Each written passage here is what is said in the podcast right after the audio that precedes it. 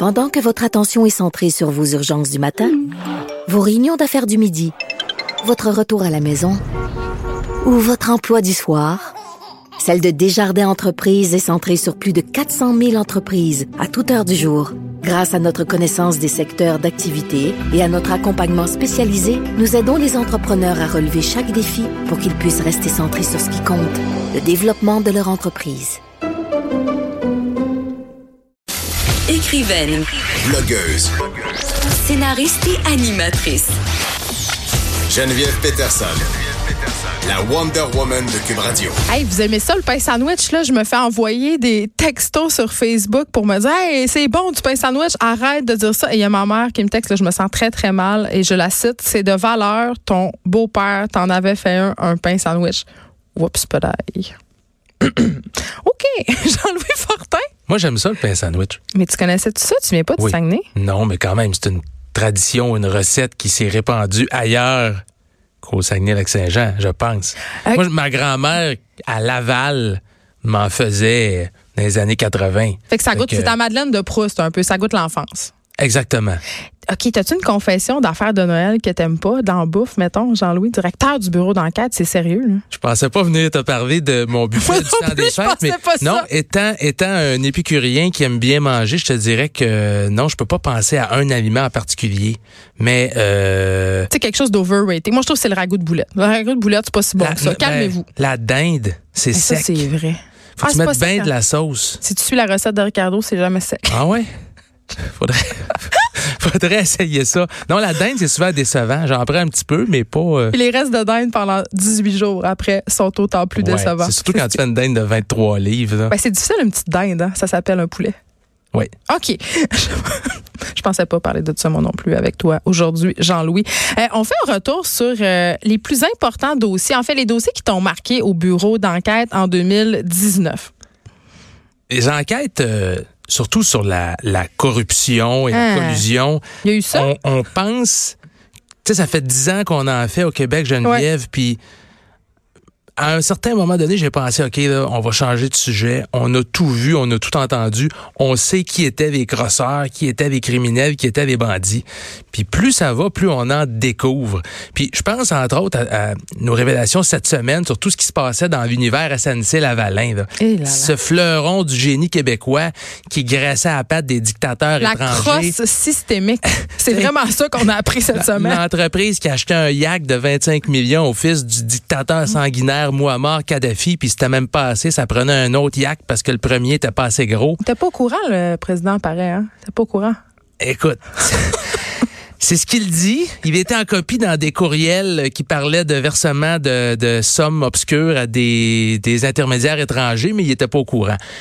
Mais tout ça pour dire que plus on, on apprend des détails sur ce qui s'est produit sur cette période sombre euh, de, de, on pourrait dire, de- du génie québécois, de la politique. C'était de ces entreprises-là, on en était fiers là, quand on savait pas ce qui se passait en coulisses. Là, on se dit, ben mon Dieu, si on fait ça en, en Libye, est-ce qu'ils ont fait ça en Algérie? On a retrouvé des paiements, un paiement de 7,5 millions euh, fait exactement de la même façon à des intermédiaires, Ouais. semble-t-il, pour graisser à la patte de, de- de gens qui étaient là-bas. Euh, donc, je te dirais que c'est ça, moi, qui m'a marqué, c'est le nombre de situations, d'événements douteux qu'on découvre encore aujourd'hui, même si on aurait pu penser qu'on aurait fait euh, le tour de la question. Et je pense qu'il faut les montrer pour éviter que ces pratiques-là se reproduisent. Il faut que les entreprises qui seraient, tentées, puisqu'on parle de corruption à l'étranger, mais de, de, de corrompre des, dictatures ou des régimes, euh, euh, des régimes douteux, pas démocratiques, et voient que c'est criminel. Puis Sami Bebaoui, là, qui a été reconnu coupable de cinq chefs d'accusation dimanche passé, c'est pas drôle. il s'en va en prison pendant Là, la couronne a demandé 9 ans, la défense 6 ans, mais ça va au pénitencier pendant plusieurs années, c'est Ami Bébaoui. Donc, c'est des gestes qui sont criminels. Donc, c'est pour ça que je pense qu'il faut montrer ce qui s'est passé pour que euh, les entreprises ne soient plus tentées de faire ça. Mais Tu dis ça, Jean-Louis, puis en même temps, je suis pas capable de pas être cynique. Tu sais, vous avez sorti un livre cette année, PLQ Inc. Oui. Et sur la couverture, il y avait l'ex-premier ministre du Québec, Jean Charest. dont on a ré- il est réapparu sur la place publique cette semaine Jean Charest et euh, là on- plus on on fait des coups de téléphone, on pose des questions, on se rend compte que son intérêt est bien réel à Ben c'est ça, parce que là, euh, on- on- il aurait été approché par le Parti conservateur. Je peux pas croire, je ne peux pas croire. C'est tellement ironique, c'est tellement surréaliste. Je, je vais dire, c'est psychotronique, cette affaire-là. Je peux pas croire que qu'il est pogné dans tout ça, dans tous ces scandales-là, qu'il y a un livre, il y a sa face, sa couverture d'un livre la corruption, puis lui, Ben, d'abord, d'abord et avant tout, Jean Charest, depuis 2014, il est suspect d'une enquête criminelle Ben, qui s'appelle Machuré. Euh, enquête qui est basée sur des allégations de corruption au plus haut niveau de l'État québécois. Là. Enquête de l'UPAC qui vise à démontrer, euh, selon la thèse de la police, que l'influence, les contrats se monnayaient. En, donc, tu me donnes du financement euh, illégal, tu me donnes des enveloppes, puis en retour, ben, des là. contrats. Des, bon, évidemment, il n'y a rien de ça qui a été prouvé devant un juge. Les accusations, s'il y en a un jour, Ouais. n'ont pas été portées. L'enquête suit son cours. Mais ça prend quand même une certaine audace alors que on sait que l'enquête est encore en cours.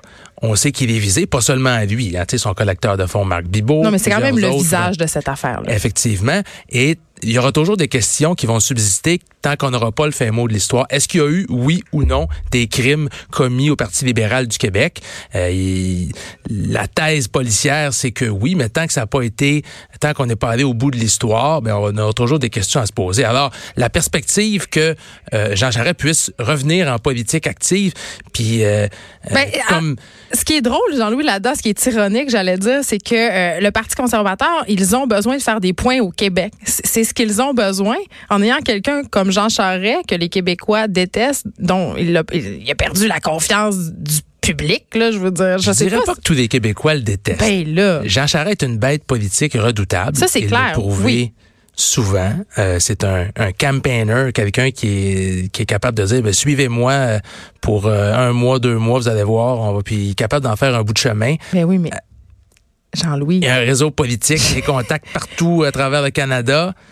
Andrew Scheer s'est fait montrer la porte, ben pas juste pour ça, mais parce qu'il y avait des, des affaires par rapport aux études de ses enfants. Le parti qui aurait subventionné en grande partie les études de ses enfants dans des écoles Je pense privées. s'est surtout fait montrer la porte parce qu'en 2019, le chef d'un parti qui aspire à être premier ministre puis qui reconnaît pas le droit des femmes à l'avortement, c'est... Oui, mais il y a quand même ce scandale-là qui a un peu terni sa sortie. Ouais, Puis là, ça, on fait rentrer l'autre qui était subventionné par son parti pour une maison. West- Tu sais, je veux dire, c'est un peu drôle.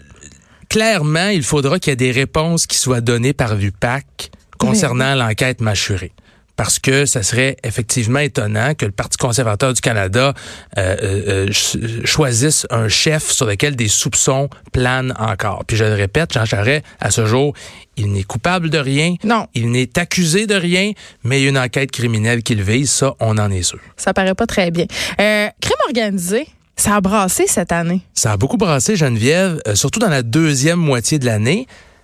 Le sais, Risuto, c'est un nom que tout le monde connaît. Depuis une quinzaine, une vingtaine d'années, il s'en est passé des choses avec le clan Risuto. Euh, Vito Risuto est décédé. Son père s'est fait euh, assassiner d'une balle dans sa verrière euh, paisiblement. Personne s'attendait à ça. Il y a eu des, des les ennemis du clan Risuto ne l'ont pas vaincu. Et là, pendant quelques années, une période d'incertitude euh, pendant la- laquelle les Calabrais tentaient de prendre le contrôle des territoires de drogue montréalais, l'influence du crime organisé.